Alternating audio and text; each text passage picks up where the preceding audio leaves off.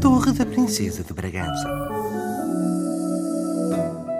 A tradição em Bragança conta que há muito, muito tempo, quando a povoação ainda era a aldeia de Benquerença, existia uma bela princesa órfã que ali vivia com o seu tio, senhor do castelo.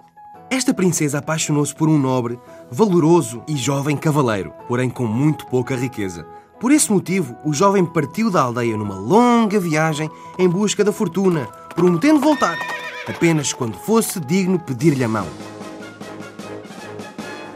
Passou-se tempo, anos a fio, e a jovem recusava todos os dias os seus pretendentes, até que seu tio, impaciente, prometeu-a a um amigo, forçando-a ao casamento.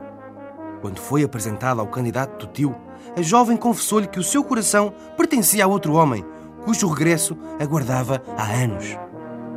Ao saber disto, o tio ficou furioso e decidiu arranjar maneira de ela aceitar com um esquema. Nessa noite, disfarçou-se de fantasma e, entrando por uma das portas do quarto da princesa, simulou ser o fantasma do jovem que partiu por ela. Disse-lhe que ela estaria condenada para sempre caso não aceitasse casar-se com o novo pretendente. Quando a princesa estava quase a aceitar, milagrosamente abriu-se a outra porta e, mesmo sendo noite, um raio de sol entrou nos aposentos, desmascarando o tio.